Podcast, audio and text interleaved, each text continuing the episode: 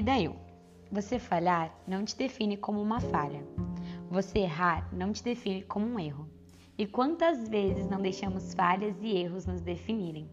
Nos cobríamos de nossas próprias acusações e então corríamos e nos esforçávamos para tentar dessa vez vencer e convencermos a nós mesmos. Eu não sou tão ruim assim. Viu só o que eu fiz e deu certo? Querida eu, existe muita coragem em se mostrar imperfeito. É muito difícil, eu entendo a sua dor, mas é necessário dizer: eu não consigo, eu não estou bem, eu não sei, eu errei, me perdoa. É necessário chorar. Existe coragem em errar porque ao menos você tentou.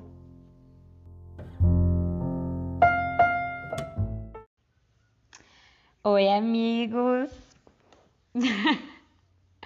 Faz muito tempo que eu não faço isso, mas esse é mais um bate-papo com a Tati.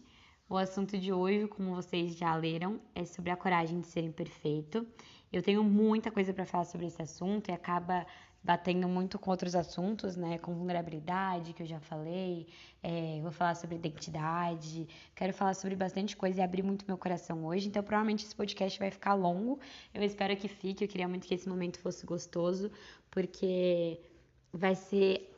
Eu quero que seja algo especial para mim e espero e desejo muito do meu coração que toque outras pessoas assim como esse assunto tem me tocado. Já tô com vontade de chorar e tô só no começo. É, eu tô muito feliz hoje de estar tá gravando e não só de estar tá gravando, mas como um todo, a gente tá no começo do ano. Eu achei que eu não ia mais gravar. Eu falei assim, ah, acho que não vai rolar, porque é estranho, é estranho isso da gente crescer e da gente mudar e muito rápido, sabe? É, às vezes a impressão que eu tenho é que passa uma semana e que você já deixou muitas coisas do que você era uma semana atrás. Não sei se parece loucura. É, e quando eu tentava escutar meus primeiros podcasts, que nem tem tantos, né? Acho que foram quatro, eu sofria um pouco, porque eu falava, nossa, que aflição de ter que escutar algo que eu sei que não sou eu mais hoje, sabe? Espero que você saiba. eu parei em um momento que eu tava tentando gravar no passado outro podcast e fui escutar o meu primeiro podcast enquanto eu lavava a louça e eu dei muita risada. Eu tentei escutar várias vezes e não consegui. Quando eu consegui escutar, eu dava risada, dava risada, dava risada. E minha mãe, por que, que você tá rindo? E eu falava, eu tô escutando meu podcast. E eu, meu, que doido, olha as coisas que eu falei, olha como eu me abri. E, e foi muito, não foi muito vulnerável. O meu primeiro podcast foi realmente sentar e falar. E hoje eu acho uma loucura, eu acho uma loucura aquilo, que é basicamente o que eu tô fazendo hoje.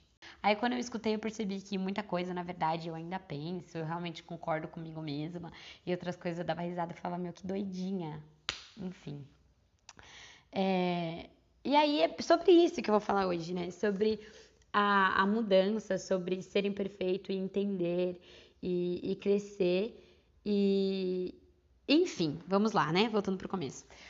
E o que eu tinha falado é, eu tô muito feliz porque estar caminhando por isso tem sido um processo muito gostoso, difícil, lento, doloroso, engraçado e que traz alívio, muito, muito alívio. É, acho que eu tava pensando isso enquanto eu tava pensando sobre o que eu ia falar no podcast, é, se eu acho mais difícil eu escancarar para mim que eu sou imperfeita ou para os outros. Eu não consegui chegar numa conclusão, mas eu sei que mostrar para mim mesma que eu sou imperfeita dói muito, muito, muito. É muito difícil olhar para mim e falar assim: "Nossa, eu errei aqui, eu errei feio". E é engraçado falar isso, porque no meu primeiro podcast eu comecei falando, né? Eu sou um cocôzinho. E aí muita gente falou, ai, não, você não é. E eu quero que vocês entendam. O meu começar com eu sou um cocôzinho não é que eu, nossa, eu não me valorizo, enfim.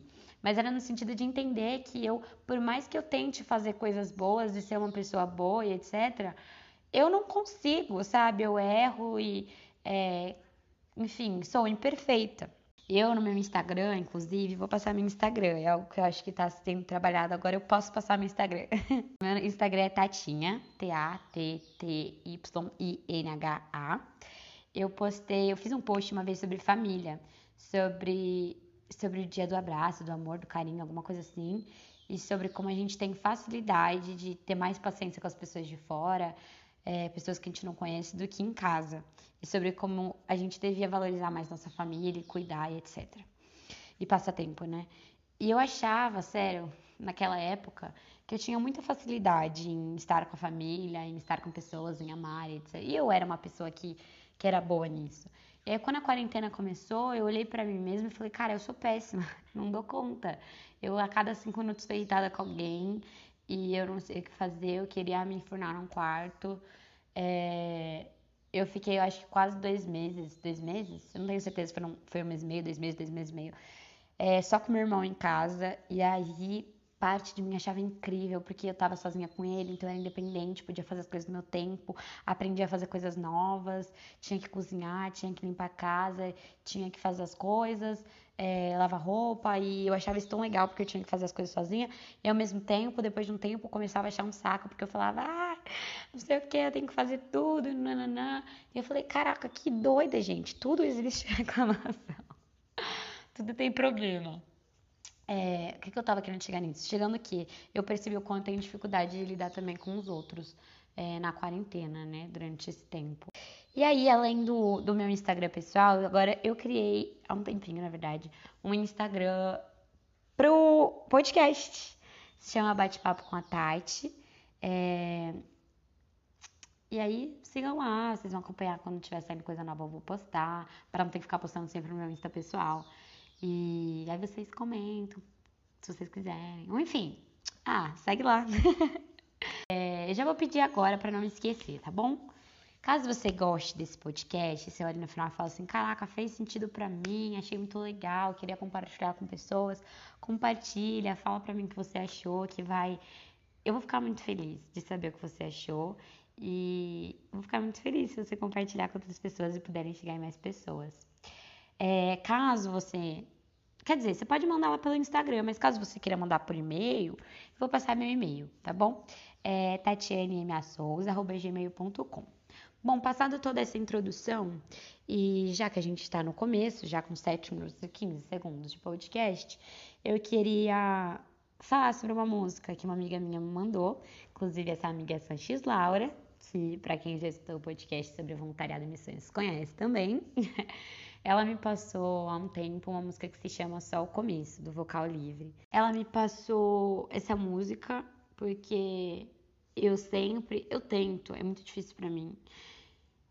Eu tenho muita, muita, muita dificuldade, muita dificuldade de quando eu estou mal, ir até uma pessoa e falar assim: olha, eu tô mal, eu preciso de ajuda. Eu gosto de normalmente ficar no meu canto e ficar sozinha e passar por isso sozinha. Mas eu entendo que existem momentos que a gente realmente. Não existem momentos, né? A gente precisa caminhar com outras pessoas. Eu gosto de ficar sozinha no meu canto, mas eu tenho que entender que eu preciso compartilhar e preciso me lembrar que eu não estou sozinha, porque às vezes a gente esquece. E aí, um desses momentos, não especificamente né, de nossa, estou mal, mas de compartilhando algumas dificuldades, algumas coisas que estavam acontecendo, ela me passou essa música e ela foi muito marcante para mim por conta de uma frase específica é... Ai, eu acho que eu vou chorar nesse podcast, não tem como. A frase, ela é assim: o troféu não é de quem não traf... de quem não trafacou, é ótimo, né? É... O bom é que eu posso ser bem imperfeita nesse podcast. Já tô falando sobre a imperfeição, sobre a coragem de ser imperfeito. Eu é que não vou tentar esconder minhas falhas. não. E eu não sei se vai dar pra escutar os cachorros. Gente, cachorros lindos, cachorros lindos. Acho que talvez dê pra escutar de fundo. Enfim, a frase é: o troféu não é de quem não fracassou. E faz todo sentido. E essa frase é incrível. Sério, escutem essa música, por favor. Olha, eu vou pedir. Pausa aqui o podcast. Tô falando sério. Pausa. Pausou? Tô te dando um tempo para pausar. Tá. Aí você vai e escuta, só o começo vocal livre. Escuta, por favor, escuta. Essa música é linda, linda, linda. Aí você escutou, você volta. Ou não também. Você pode escutar depois, né? Quem sou eu? Brincadeira, eu ia ficar feliz se você escutasse. Essa frase foi muito marcante para mim, porque é sobre isso, sabe? Às vezes a gente acha que a gente não tem que tentar porque a gente vai errar ou não vai conseguir de primeira, ou a gente se culpa porque a gente está errando, é, porque a gente não é perfeito. E essa frase fez especial demais para mim, porque é sobre isso. O troféu não é de quem não fracassou. Quem ganha o troféu não é porque essa pessoa ela foi perfeita, mas é porque ela batalhou muito para chegar onde ela estava, porque provavelmente ela teve muitas caídas e muitos tropeços e muita caminhada até receber esse troféu. E isso é lindo e traz muita esperança para alguém que entende que é imperfeito. Porque ser imperfeito é muito difícil, porque significa realmente que muitas vezes a gente vai olhar e falar, olha, eu não consigo fazer isso, ou eu não tô bem e eu não sei, e me perdoe, eu errei, e não é fácil fazer essas coisas. Hoje mesmo, é, a gente foi é, na represa aqui de Biúna, e tava vazio, vaziozão, só tava a gente e mais uns, umas três pessoas. Então tava tranquilo. A gente pegou um stand-up e ficamos o dia lá, não sei o quê. E aí, um momento, eu chamei minha avó, e minha avó não gosta de água, ela, não, ela morre, morre, morre de medo de água. Eu falei assim, vó, vem comigo, vamos juntas, você vai sentadinha na minha frente, não tem medo, perigo algum. A Carol foi, a Carol, minha irmã, né, mais nova, ela foi comigo, é, ela ficou com medo da primeira vez, mas agora ela tá indo até sozinha, vamos, vamos juntas. E aí eu consegui dar uma animada pra ela e falei assim, só vai até o barco aqui do lado, que era bem pertinho né? Porque era um grande lago. Não sei se era lago, enfim, era enorme assim água. Eu falei, não, a gente só vai aqui no barquinho. Aí, beleza, sentamos, colocamos o coletinho, fomos. E eu tinha combinado com a minha irmã de que eu ia só até o barquinho para depois ir até outra ilha do outro lado com ela. Porque já tava no final do dia, então provavelmente daqui a pouco a gente ia embora. E aí eu sentei com a minha avó, a gente foi cantando pra né, não, não ficar prestando atenção na água, tudo. Chegamos até o barquinho e ela ficou feliz, ela gostou, ela tava vendo as coisas. E eu falei assim, e aí? Ela falou assim, agora vamos, a gente já tá aqui. E aí a gente foi andando e na minha cabeça, obviamente, veio, eita, eu tinha combinado de voltar. Mas ao mesmo tempo veio, ah, tudo bem, vamos. E aí a gente foi, chegamos quase na outra ilha, ela falou assim, não, não, vamos voltar, tudo mais, tal. A gente começou a voltar, pareceu infinito, a gente não ia voltar nunca, né? Porque eu aqui mexendo sozinha para ir para voltar, vou te falar que não é fácil, não era a minha primeira vez, a gente já tinha ido muitas vezes, eu e minha irmã, eu sozinha, tava meio cansada, então fui um pouco mais devagar, não sei o que, chegamos. Na hora que a gente chegou, é, o céu já tava mais escurão, assim, parecia que ia cair o mundo. E meu pai falou assim: agora é a última vez. E quando eu cheguei, minha irmã tava em pranto, chorando. E eu fiquei, pô, por que, que você tá chorando? E aí ela falou: Ah, porque eu queria ir sozinha e queria ir com você. Daí eu fiquei brava, né? Falei assim: Ah, birrenta, que que é isso? Quer ir duas vezes? Papai já falou que uma vez só. E aí a gente conversando tudo mais, não sei o que, começamos a ir juntas. A gente começou a chegar perto do barco e eu perguntei de novo: Por que que você tá chorando? Ela falou: Porque você tinha combinado comigo que ia só até o barco. Ai, já tô com vontade de chorar de novo. E aí, que horrível. Porque realmente a culpa era minha, sabe? É, eu tinha feito combinado e eu quebrei o combinado que eu fiz. Então a minha posição na hora era falar assim: olha, me perdoa, eu errei. Só que eu não sei você, não sei se você tem uma facilidade, se você acha isso uma delícia, mas falar é muito desconfortante, porque significa, mais uma vez, que você é imperfeito e você falhou. Ai, lá vou eu. Me perdoa. Me desculpa eu falhei, né? Não falei assim, falei, ai, me desculpa de verdade, não, não, não, enfim. É, e aí vem aquele silêncio de a pessoa estar tá processando aquilo e ao mesmo tempo o suspiro de eu recebi um pedido de perdão, porque gente, que delícia que receber um pedido de perdão. Mais delicioso ainda quando a gente consegue perdoar sem pedido de perdão, mas como é gostoso que a pessoa vem até nós e fala: Nossa, me perdoa, eu errei, me desculpa, eu não devia ter feito isso. E aí veio aquele momento de paz, tanto para mim, de entender e de ter pedido, e dela, e ao mesmo tempo para mim aquele sentimento do fala que eu tô perdoada, por favor, me fala que eu tô perdoada, me fala que eu tô perdoada. E aí eu, e aí você me desculpou, você me perdoou. E quando eu fiz isso, eu me lembrei, Tati, você não pode ficar colocando em cima dos outros o seu tempo. Por quê? Porque a pessoa precisa de um tempo para processar. Eu não posso forçar nela a pedir perdão. Então agora você tem que perdoar, tem que ficar normal comigo, sabe? E aí eu tentei ficar quieta, fez os caminhos, chegamos até o barco, voltamos do barco. Ela foi sozinha, porque meu pai deixou mais uma vez, voltou, meu pai falou para ir mais uma vez, foi, voltou, subimos para ir embora, pegamos algumas coisas, quando a gente estava no banheiro, eu olhei para ela e falei: "Você me desculpou, você me perdoou?" E ela falou: "Sim", com um sorrisão no rosto. E não tem nada mais especial do que isso, sabe? É muito incrível não ser imperfeito, mas entender a sua perfeição e e viver de uma forma leve sobre isso e não sobre um peso, sabe? Ai, gente, que incrível. Eu tô falando com dor, mas de verdade. Tô aliviada, tô feliz. Parece que não, mas tô feliz, tá? São choros de alegria. gente, eu tô gravando com o microfone. Meu pai comprou o microfone. Nossa, dei uma. Enfim, meu pai comprou um microfone para as reuniões dele que ele tava precisando fazer é, durante esse tempo de quarentena. E daí ele veio perguntar se eu queria usar podcast. Obviamente que sim. Então, provavelmente você deve estar escutando um som muito gostoso. Se não deu ruim, você tá escutando chiados. Aí eu vou ficar chateada, que lembra que eu vou ter que regravar. É, eu fiquei muito feliz porque eu escutei e eu achei um som muito gostoso. Então eu espero que esse podcast seja gostoso. É isso. Agora vamos lá, né? Continuando agora o assunto realmente do podcast. Primeira coisa que eu queria compartilhar sobre todo esse processo de entender a coragem de ser imperfeito, por que, que isso veio na minha cabeça, é porque desde o ano passado eu tenho tido um grande. Eu tenho estado, né? Em um grande processo de entender qual é a minha identidade, quem eu sou e onde está afirmada a minha identidade. Inclusive, tem um post sobre isso também no meu Instagram, pessoal. É, que é o que eu cortei meu cabelo. eu vou contar essa história. É... Que acontece? Eu sempre achei que eu tivesse, não sempre, mas você acha, né, depois de um tempo, pô, eu tava com. Tinha acabado. Não, não tinha acabado. Eu tinha acabado? Eu não me lembro agora quando foi exatamente. Mas lembrei agora, vamos lá. Ó, começo do ano passado eu estava com 17 anos.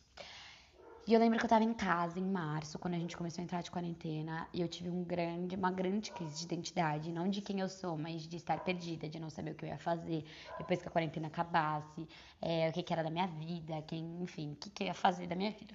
entrei numa grande, grande, grande crise de identidade.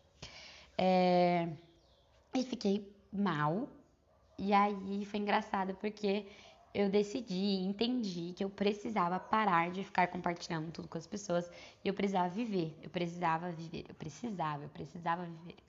E aí eu tive alguns dias de vídeo, eu não lembro muito bem agora como foi, Sauches, Sanches Laura, espero que você lembre, eu tinha me esquecido totalmente disso, que a gente assistiu alguns vídeos da Fabiola juntos, sobre relacionamento e sobre identidade, e foi muito especial, foi muito importante para mim naquele começo de ano, para entender que eu precisava gastar mais tempo comigo mesma, é, aprendendo coisas novas, me conhecendo, sabendo, enfim, foi muito especial.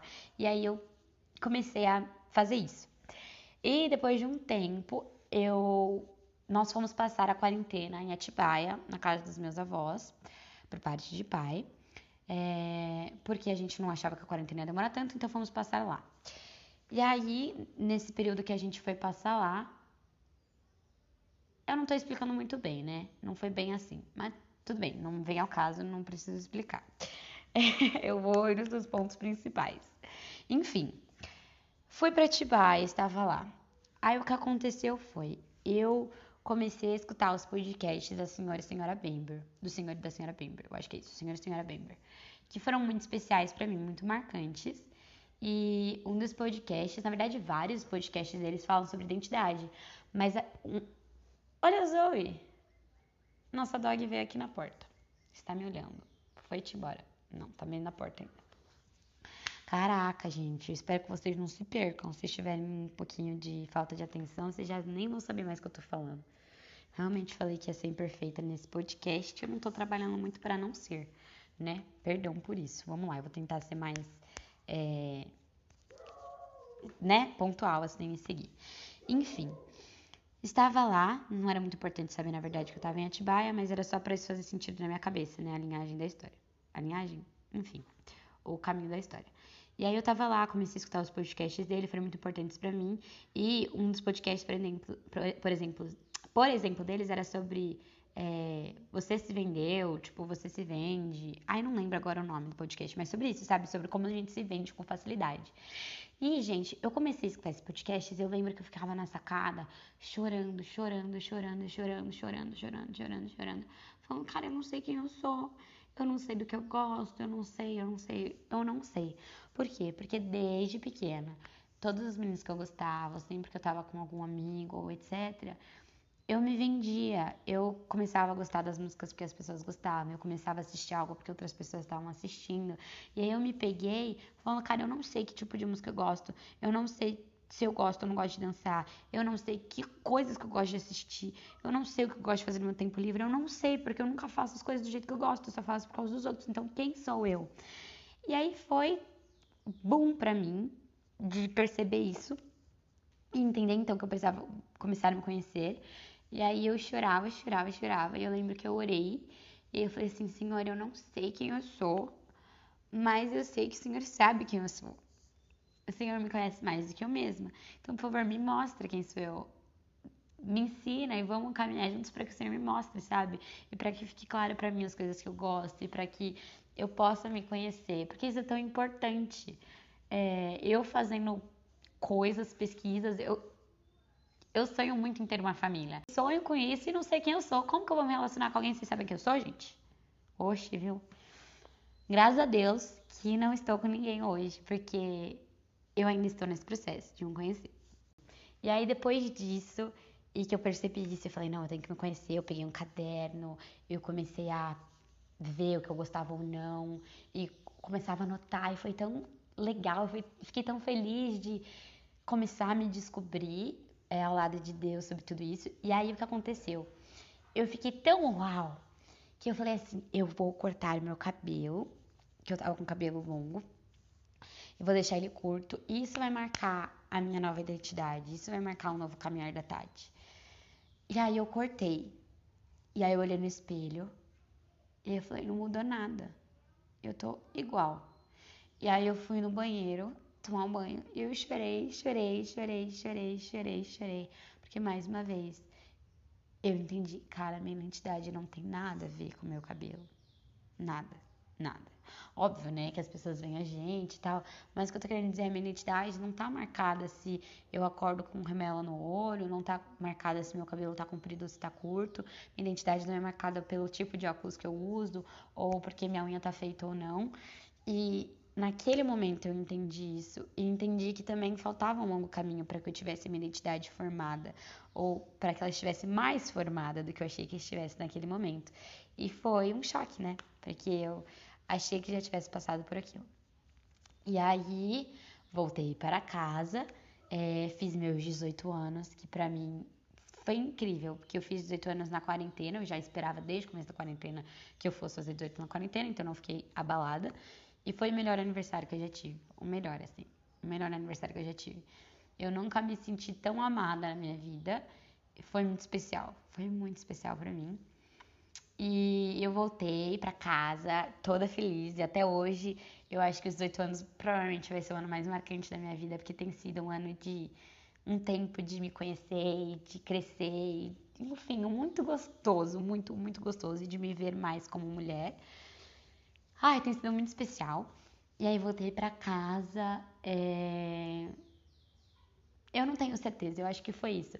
E aí quando eu voltei para casa, eu falei, putz, beleza, é isso, né? Ok. E comecei em novas jornadas, fazendo coisas novas, piriri pororó. É... eu comecei, acho que em agosto, setembro, eu comprei um ukulele.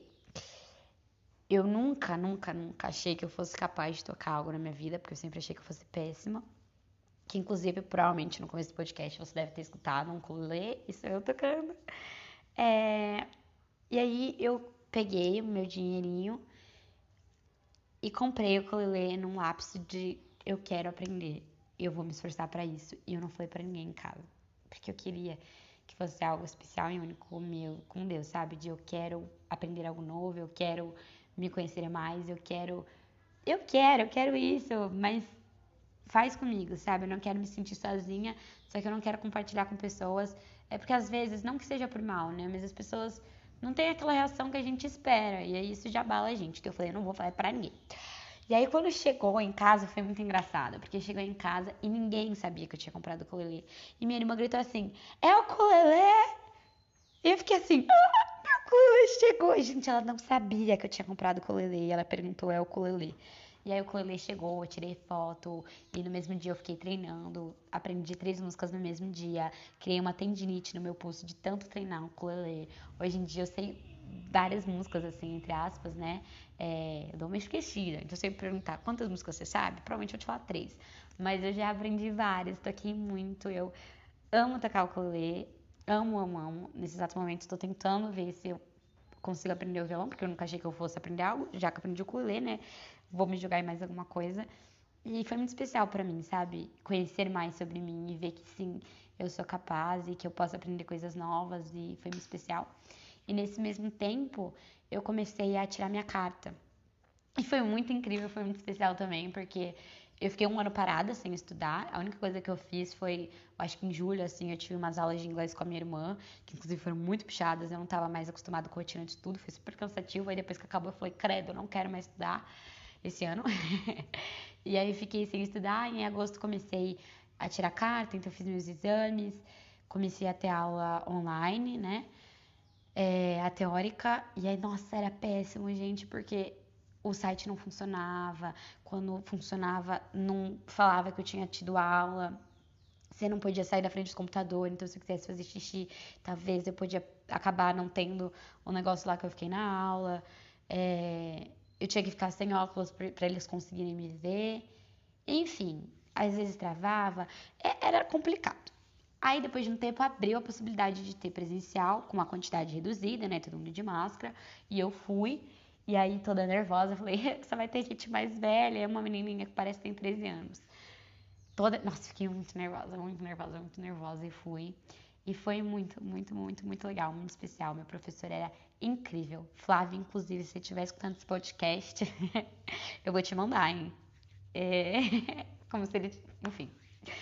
É, é um professor incrível, incrível. Ele é muito legal. Ele animava assim meus dias, de verdade. Ele era incrível e aprendi muito com ele. Ele me explicava muito bem, muito bem. É, foi demais, foi muito especial para mim, muito especial para mim. Tanto que eu falava para todo mundo e o pessoal nunca via alguém gostar. E eu, nossa, amei. A sala era legal, eu conheci meninas muito legais. Foi muito gostoso, foi muito especial. E daí acabou, e daí eu fiquei, acabou. E vamos pra prática, né? Gente, a prática, o que é a prática quando você não sabe? Você fica. Quando você não sabe, não tô falando que eu. Tipo, quando você não sabe o que é, né? Mas quando você não sabe dirigir. Então, tipo assim, você passou a teórica, agora você vai dirigir de verdade. E super nervosa eu, vou lá, bora ter aula. E aí fui, e o primeiro dia eu cheguei em casa muito feliz, tipo assim, já em casa cantando aquela música lá, dirigindo meu carro. Sabe qual é essa música? Eu não vou cantar pra você, mas se você não souber, dá uma pesquisada. Eu nem sei se é uma música. Mas fiquei lá cantando pra minha família inteira. Minha mãe falou: tô lascada, vou ficar escutando você cantando isso até o final.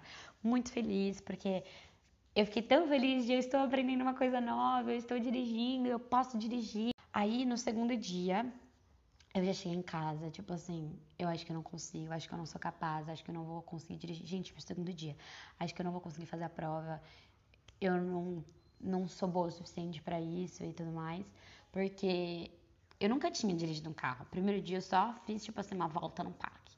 E no segundo dia eu fui realmente dirigir. E na hora de fazer curva, eu não sei se vai dar pra explicar muito bem porque vocês não estão me vendo, mas eu não mexia, tipo assim, eu não tirava a mão e continuava rodando o volante. Eu girava, torcia meu braço, sabe? Não pode fazer isso. Então eu quase bati em três, quatro casas nesse dia e levei várias broncas. E aí isso me deixou muito chateada. Não de eu ter levado broncas, mas de errado e de não conseguir, sabe? Porque ele me explicava eu errava, ele me explicava eu errava, ele me explicava eu errava, eu falava, sou burra, não consigo. Eu entendi que nós somos feitos sim com sabedoria, sabe? Para que a gente consiga fazer essas coisas. E Deus me fez capaz, sim, de conseguir fazer essas coisas. Ainda que eu tenha que treinar uma, duas, três, quatro, cinco vezes. E aí no segundo dia, inclusive, a gente ficou só treinando curva. E eu cheguei em casa super feliz, porque eu falei, eu treinei curva e agora eu sei fazer curva. tá tudo bem, sabe? E é sobre isso, é sobre entender que tá tudo bem a gente errar e falhar. E aí eu até lembrei que eu tinha esquecido de falar isso, que hoje, a primeira vez que eu fui andar no stand-up de pé, pô, eu não queria andar, fiquei com medo. Minha irmã foi antes de mim andar de pé. E daí eu pensei assim, se ela conseguiu, eu também consigo, né? Porque minha irmã tem 11 anos, tô com 18. Falei, eu também consigo. Se a menininha foi, eu vou. Só que eu tava com muito medo, então eu tava quase não indo. E aí eu pensei assim, cara, se eu for e cair, tá tudo bem. Eu levanto e vou de novo. Tipo, que dificuldade que a gente tem, sabe? De entender que tá tudo bem errar, que tá tudo bem falhar, que é só levantar e continuar fazendo. E por isso que eu acho que é tão desconfortante a o costume que a gente tem, sabe? Do outra pessoa errar e da gente dar risada. Pô, a outra pessoa errou, vai e fala. Ah, não, é assim, é de outro jeito, sabe? Por que, que a gente tem que rir? É... eu tô muito confortável gravando esse podcast. Eu realmente espero para que ele fique bom, sabe? Que ele fique gostoso e que possa te fazer refletir sobre entender que somos imperfeitos e entender não tipo, ah, sou imperfeito, então tá tudo bem, sabe? É, ah, é isso, essa sou eu, se vira, eu sou assim. Não, é entender que tá tudo bem falhar, mas você precisa olhar para você, entender que você falhou e que você precisa mostrar para os outros que você entendeu que você falhou e não achar que isso está certo e que você precisa é, continuar tentando, sabe? Eu até fiz no meu no meu caderno, eu fiz assim, tipo, falhar, check, de ok não tentar mais ou aceitar eu sou assim, X. Porque que triste, sabe? A gente não conseguir uma vez, a gente errar e não tentar mais. E eu até coloquei no meu caderno também que a automiseração também, tipo, não, sabe? Ai, não, porque eu sou muito ruim. Ai, não, porque sempre sou eu, é minha culpa, eu sou o problema. Pô, para. Se você entende que você tá errando, se você entende que não devia ser desse jeito, você vai e você tenta melhorar. Ou e você não acertou, você vai pede desculpas.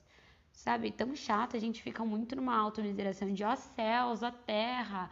Pô, a gente é falha, a gente erra. E eu acho que o que eu mais tenho vivido é isso, sabe? De entender e de entender que eu erro e de entender a importância de mostrar para os outros que eu sei que eu erro e que eu não sou perfeita. Porque às vezes a gente erra e sabe que a gente é, falho, mas para os outros a gente tá, não, e daí? Não, mas era assim que eu queria. Não, mas, aham, sabe? Tipo, se mostrando, tipo, a dificuldade de falar, não, eu errei, eu não sabia mesmo. Né? É. O ponto é, eu não estou conseguindo fazer isso, eu não estou conseguindo pedir perdão, eu não estou conseguindo, sei lá, falar que eu errei, eu não estou conseguindo aprender coisas novas, eu não estou conseguindo conversar com minha família. É uma coisa que eu aprendi com a Sanches Laura também, que foi muito marcante, é sobre entender uma troca de perguntas. A pergunta não é por quê, a pergunta é como. Até me arrepiei. O que, que isso quer dizer? Eu ficava muito. Nossa, eu tô falando de automiseração a base da pele, assim. Porque qualquer coisa acontecia, eu ficava assim, por que que isso acontece comigo? Por que que eu sou assim? Por que? Por que? Os céus, a terra. Essa, essa era eu. e quando, uma das vezes que eu fui fazer isso pra ela, ela falou assim, Tati, para de perguntar o porquê. Começa a se perguntar como. Como você pode fazer para mudar isso? Como você pode mudar a situação? Ou como você pode fazer algo? Ou enfim, algo, sabe? Tipo, para de perguntar porquê, para de ficar só se Automiserando, ela não falou desse jeito, tá? Mas, mas poderia. Ai, deixei minha cerola cair no chão. Peraí. E foi muito importante para mim. Muito, muito importante. Tanto que agora tudo que acontece. E me vem na cabeça o porquê. Eu já me lembro. O porquê não? Como? Como eu posso fazer para reverter a situação? Como eu posso mudar? A culpa não é minha, problema meu. Como eu posso fazer para mudar isso, sabe? Acho que a gente fica muito sentada na cadeira esperando que os outros venham, que os outros façam, que os outros digam, que os outros saibam e a gente não vai. Pô, o outro não vai saber. Uma frase que eu escutei de um vídeo da Elora que, cara, para mim é isso, sabe? Só é óbvio para você. E só vai ser óbvio depois que você fala. Porque não tem como ser óbvio para a pessoa se ela não sabe. Ah, o que, que você fez? Você sabe o que eu fiz. Você sabe o que eu fiz? o que, que eu fiz? Você sabe o que você fez. Se a pessoa soubesse, não tava perguntando.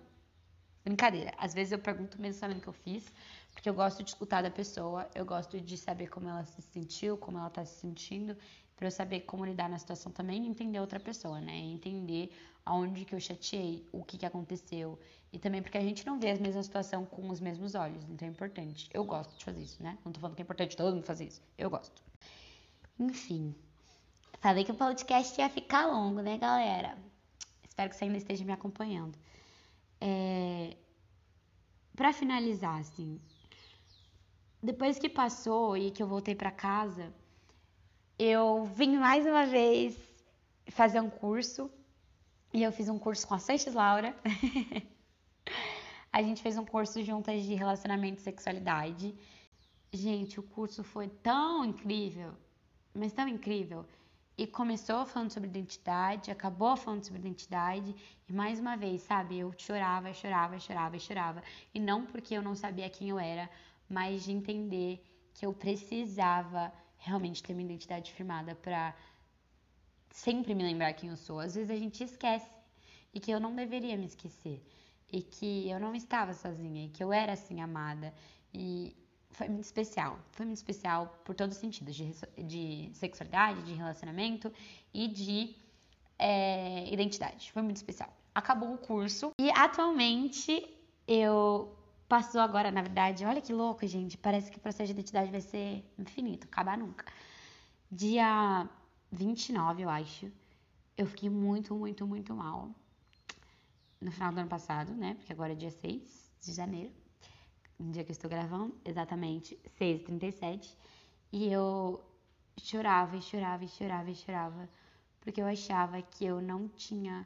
Não que eu não tinha, mas eu sempre tive muito meu valor pelo que as outras pessoas davam achavam de mim. Então, por exemplo, se eu fizesse algo de errado, olha, eu tenho um exemplo muito bom.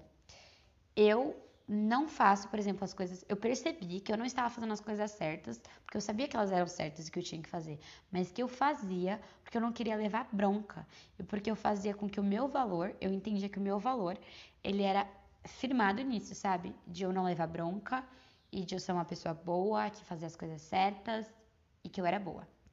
Então, se eu fizesse alguma coisa errada e levasse bronca, eu achava que eu era um cocô. Ou se eu errasse, tipo assim, o padrão é X. Se eu fiz Y, eu me achava um cocô. Ou se a pessoa falou de determinada forma comigo, eu falava, eu sou um cocô. Porque olha como a pessoa tá me tratando, eu não tenho valor algum.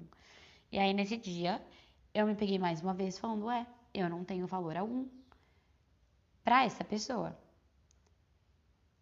X. E aí eu olhei para mim e falei assim: na verdade, eu não sei qual é o meu valor.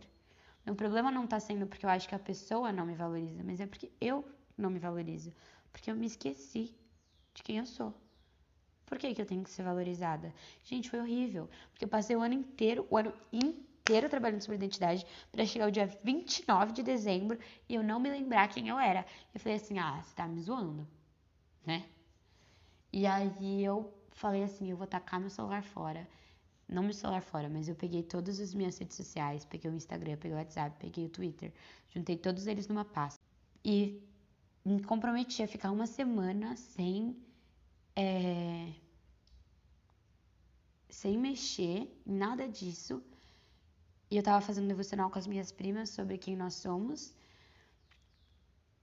em Deus e eu falei, eu vou gastar essa semana inteira para lembrar quem eu sou em Deus e para eu aprender quem eu sou em Deus. E foi muito especial. Hoje é meu último dia. Hoje é o dia que eu voltei para o mundo. E tô até com medo, assim, porque eu sumi, gente, eu sumi. Foi assim, eu tinha combinado ligação com X pessoa, tinha. Nossa, aí eu fiquei assim, senhor, o que, que eu vou fazer? Eu vou ter que mandar mensagem para os meus amigos que estão falando comigo agora e falar assim: olha, eu vou sumir, eu vou sumir. E aí eu, eu veio muito forte no meu coração, muito, muito forte. De cara, quando o Senhor Jesus chamou os discípulos, vem e me siga, vem e segue-me. Eles não falaram assim, nossa, dá só um tempinho, deixa eu avisar minha família, os meus amigos próximos e daí eu vou. Não, velho. Eles literalmente deixaram e seguiram. E aí eu entendi que eu tinha que deixar e seguir. E foi muito forte para mim, muito difícil, porque eu entendo que na Terra nossa nosso foco tem que ser nosso relacionamento com Deus e relacionamento com as pessoas. Então eu fiquei, Senhor, mas daí eu vou estar tá deixando as pessoas de lado. E aí me veio mais forte ainda, Tati, se você fosse mandar mensagem para as pessoas, seria só porque você não quer que elas pensem mal de você. Do tipo, nossa, olha, a Tati esqueceu de mim. Nossa, e eu queria que elas achassem que eu sou uma pessoa boa. Então eu queria mandar mensagem falando, tipo assim, olha, me desculpa, eu tô indo agora, mas depois que eu voltar, a gente marca esse encontro de novo. Olha, eu vou sumir, mas não fica achando que eu sou ruim de estar tá sumida. E aí eu falei assim, quer saber? Então vamos, eu vou subir. E aí sumi, e aí foi muito difícil. Foi muito difícil. Foi, foram sete dias em que eu chorei, em que eu fiquei feliz, em que foi muito especial, mas que foi difícil, foi muito difícil. E o mais difícil agora tá sendo voltar. Porque aí eu tenho que responder as pessoas e ver como eu vou fazer para voltar. É e entendendo agora o meu valor. Mais uma música que tocou muito meu coração durante todo esse processo, durante esses sete dias, que foi muito marcante também durante esse ano que passou, se chama You Say. É, eu acho que é da Lauren, alguma coisa, eu não me recordo direitinho. Mas no post do Bate-Papo com a Tati, eu vou deixar essa música. Ah, gente, a bomba vai começar agora. Ixi, Maria.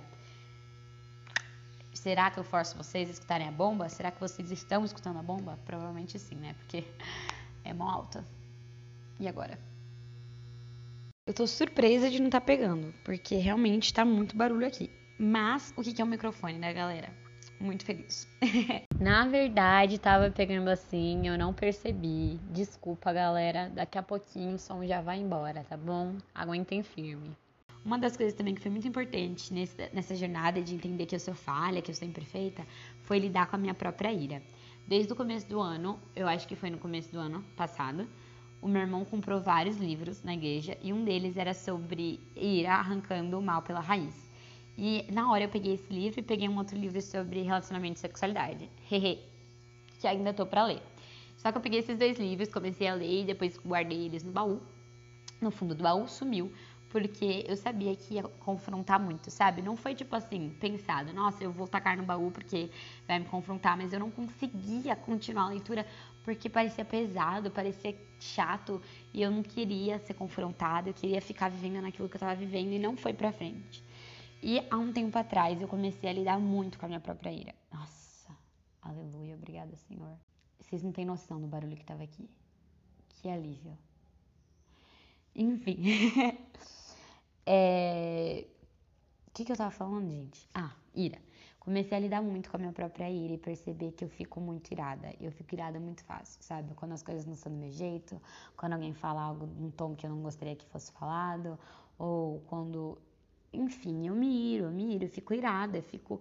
Não é uma raiva, eu fico irada. Irada com a pessoa, irada com Deus, porque eu acho que eu estou certa. E irada por passar por aquela situação e lendo esse livro agora, que eu já tô quase no finalzinho, falta um capítulo para acabar, se não me engano. Cara, que incrível! Que incrível, sabe? Saber que eu posso ser liberta da ira e que existe sim uma ira que eu posso ter, mas que não é a ira que eu tenho e que não existe ira justa de eu ficar irada, não, porque a pessoa fez tal coisa para mim, então eu devo ficar assim, não existe isso.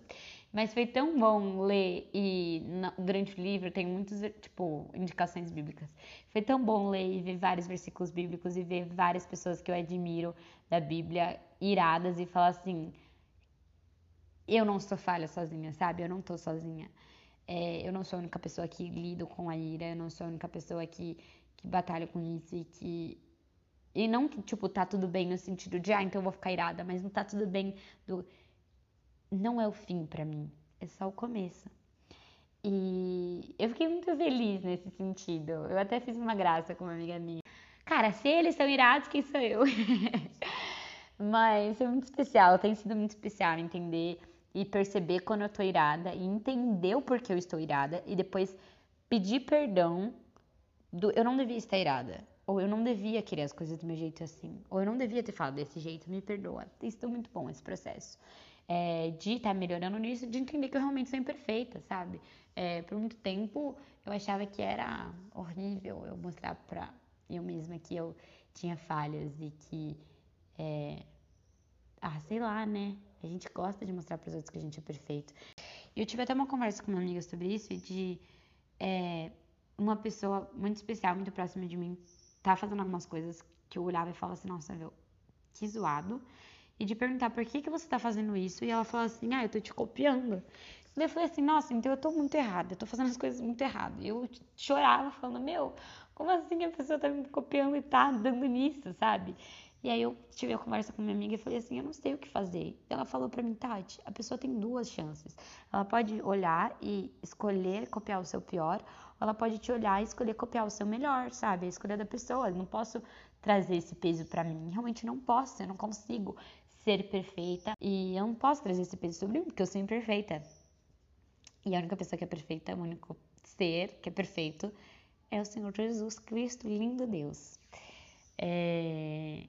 E Ele é o único que eu posso colocar os meus olhos e falar assim: olha, todo mundo na face dessa terra é imperfeito e falho, e às vezes me ira e me dá raiva, mas graças a Deus que eu tenho alguém para olhar, sabe? Tem um foco e tem um alvo, que é o Senhor, e que eu posso olhar e falar assim: eu quero ser mais parecido contigo. Eu quero ter a ira como o Senhor, que se ira e rápido deixa de se irar. Tão lindo, assim. Eu acho que o que mais me pegou para mim de olhar a ira do Senhor é quando Jesus está lá e os discípulos vêm. É, eles estão. Jesus vem perto das crianças e os discípulos meio que falam para as crianças se afastarem, assim. E numa das versões, eu não lembro agora se é hebraico que fala, enfim, mas na explicação do livro, fala que nesse momento Jesus se irou com seus discípulos, do meu, vocês estão errados, não é para vocês errados, não é para vocês afastarem as crianças. Ele se ira, ele ensina eles e ele volta e brinca com as crianças. Tipo, quem é assim, sabe? Que admirável, porque eu quando me iro, eu saio do lugar onde eu tô, eu quando me iro, eu falo coisas erradas, eu quando me iro, preciso ficar quieta, e Deus quando se ira, se esvai a ira assim, da mesma forma como veio. E eu quero um dia ter essa ira, sabe? Eu quero um dia ter a paz que o Senhor tem para dar de forma abundante. Eu quero ter um dia a alegria que o Senhor tem para dar abundante, não que eu não tenha, mas de forma ainda mais abundante. E quero continuar vivendo isso. E por isso ele é meu alvo, e por isso é tão incrível. E eu fico maravilhada de falar disso de viver isso. Enfim, pontos finais para a gente finalizar o podcast. Eu então tenho aprendido sobre a importância de entender que a gente não está sozinho e que a gente precisa assim compartilhar com as outras dificuldades. É muito difícil para mim no meio, né? Já falei no meio de uma dificuldade de virar, de falar que eu estou passando por uma adversidade, mas eu tenho entendido a importância disso e tenho tentado me esforçar para compartilhar com aquelas pessoas que estão mais próximas, que estão caminhando comigo, do eu preciso de ajuda ou não é um pedido de ajuda, mas eu quero que você saiba que eu não tô bem, sabe? É... A segunda coisa que eu tenho aprendido é sobre descansar. E esse também é um ponto muito importante para mim, muito, muito, muito importante. Eu aprendi duas coisas. A gente precisa beber água, precisa beber muita água. Beba água, inclusive. Vá e pegue seu copo, sua garrafa de água e beba água. Vou beber minha água também. Agora, nesse exato momento. Muito importante beber água, se hidrate. E descansar. Gente, como é importante descansar, sabe? Descansar a mente, descansar o corpo, descansar com a família, desligar das coisas é, que estão nos deixando aflitos e descansar. É uma coisa legal, eu não sei, né? Provavelmente não. Todo mundo que está esse podcast não é cristão, não conhece a Bíblia, mas Deus criou o mundo em sete dias e depois ele descansou. E Deus é Deus, ele não precisa descansar.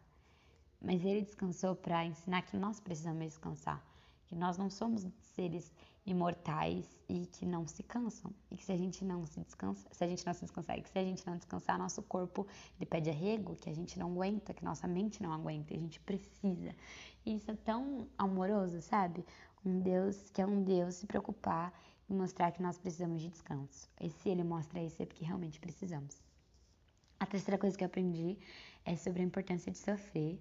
Nós precisamos sim passar por vales e sofrer e chorar é, mas a gente não pode morar no vale. E sobre sofrer, mas sobre também agradecer, sabe? Não agradecer o sofrimento, mas agradecer as coisas que têm acontecido, apesar do que tem acontecido, sabe? Apesar desse sofrimento pontual. Às vezes a gente tende a sentir que esse processo não vai acabar nunca que as coisas vão ser para sempre, mas pô, o tempo passa tão rápido, sabe? Eu mesma, eu tô indo. Que doido falar isso num podcast. Eu tô indo esse ano pra Maringá pra fazer faculdade e são quatro anos. E às vezes parece muito, mas gente, é muito pouco. O que são quatro anos numa vida, sabe? Eu tava conversando com a minha tia ontem e meus primos, eles eram babies e depois eles estavam casando, eu fui no casamento deles e agora eles já têm filhos, tipo, e já estão esperando o próximo filho. E que doido. Minha tia cuidava deles, bebê, agora cuida do neto deles. Muito doido. E ela falou assim: ele nasceu ontem, hoje ele tá com o bebê. Eu fiquei, tia, que nasceu ontem. Mas é assim, o tempo passa. Parece que não pisco, sabe? Então a gente precisa agradecer as coisas. Eu digo, eu, tenho, eu sempre digo isso, eu não sei se vai dar para explicar muito bem no podcast, que a jornada cristã é como se a gente estivesse subindo degraus de uma escada. Então imagine, né? Degraus da escada, isso é fácil. E aí depois vem os batimentos cardíacos, sabe? Que tipo, sobe, desce, sobe, desce. Batimentos cardíacos. E que a vida cristã é, são batimentos cardíacos subindo escadas. Por quê? Porque às vezes a gente está no fundo do poço e a gente está sentindo muito mal e parece que é um vale interminável. Só que a gente está, sei lá, no terceiro degrau. E a gente não vê que a última vez que a gente esteve no poço foi a um degrau abaixo, ou seja, a gente cresceu muito. E isso é muito legal. E vai chegar um dia em que a gente não vai precisar mais ter vales e que a gente vai pro céu e que vai ser tudo lindo e maravilhoso, sem choro, sem pranto, sem dor e vai ser lindo. Mas enquanto não tem isso, a gente tá aqui para viver também uma vida leve, sabe? Às vezes isso parece impensável, porque eu acho tão engraçado, porque Jesus fala que a gente é, vai ter aflição nesse mundo, mas ao mesmo tempo que ele nos criou para que a gente vivesse em paz e com vida, em abundância e de modo leve. E se a gente for olhar, isso não faz sentido, né? Tipo, como eu vivo em aflição e de modo leve, e com uma vida abundante e feliz e alegre. Mas é que quando a gente foca em Deus e quando a gente entende que é apesar de nós e com a ajuda dele, ainda assim, é, ainda assim, nos momentos difíceis a gente entende que a gente não tá sozinho e que, e que vai passar, é passageiro, sabe? Vai passar e você vai aprender a viver leve e você vai aprender a viver de modo abundante, assim como eu tô falando. Cara, essa jornada de aprender que eu sempre fiz é muito difícil. Eu choro, eu choro, eu choro, eu fico com raiva um pouquinho irada em dos vídeos. E é muito difícil, mas me deixa aliviada, me deixa leve. Eu tô falando o podcast inteiro de uma forma tão gostosa que eu nunca fiz antes. Tipo, todos os meus antigos podcasts, né, meus últimos quatro, foram muito especiais. Eles são muito especiais para mim, cada um deles por um determinado motivo. Mas esse é o que eu tô falando com mais leveza, porque eu sei que é apesar de mim, não é sobre mim. Isso é tão incrível. Queria finalizar o podcast dizendo que eu abro meu coração para minha nova história. Eu tô gravando esse podcast e por isso que me emociona tanto para dizer que eu tô abrindo o meu coração para uma nova história, para algo que eu não sei, para incertezas, para novas dificuldades, para novos desafios e processos e provavelmente para aprender mais ainda sobre a minha identidade, sobre quem eu sou em Deus e entender é, cada vez mais e mais e aprender coisas novas, de aprender a mais amar as pessoas e amar mais a Deus eu abro meu coração para minha nova história e para coisas novas que eu tenho para viver. Minha pergunta é: você vem comigo?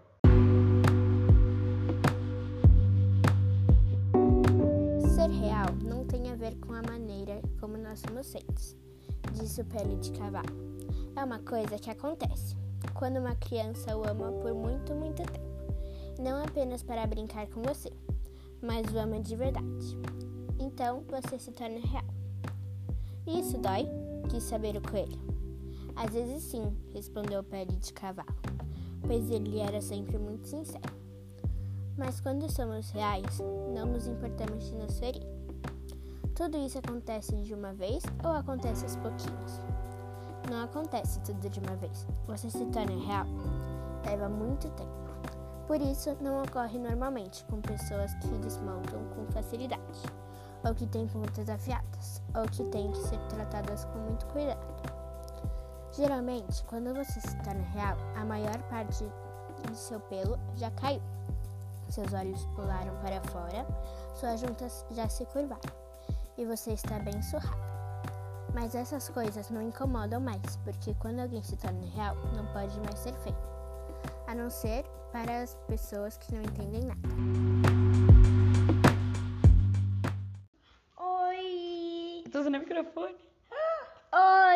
mas não grita no olhar do pessoal, né?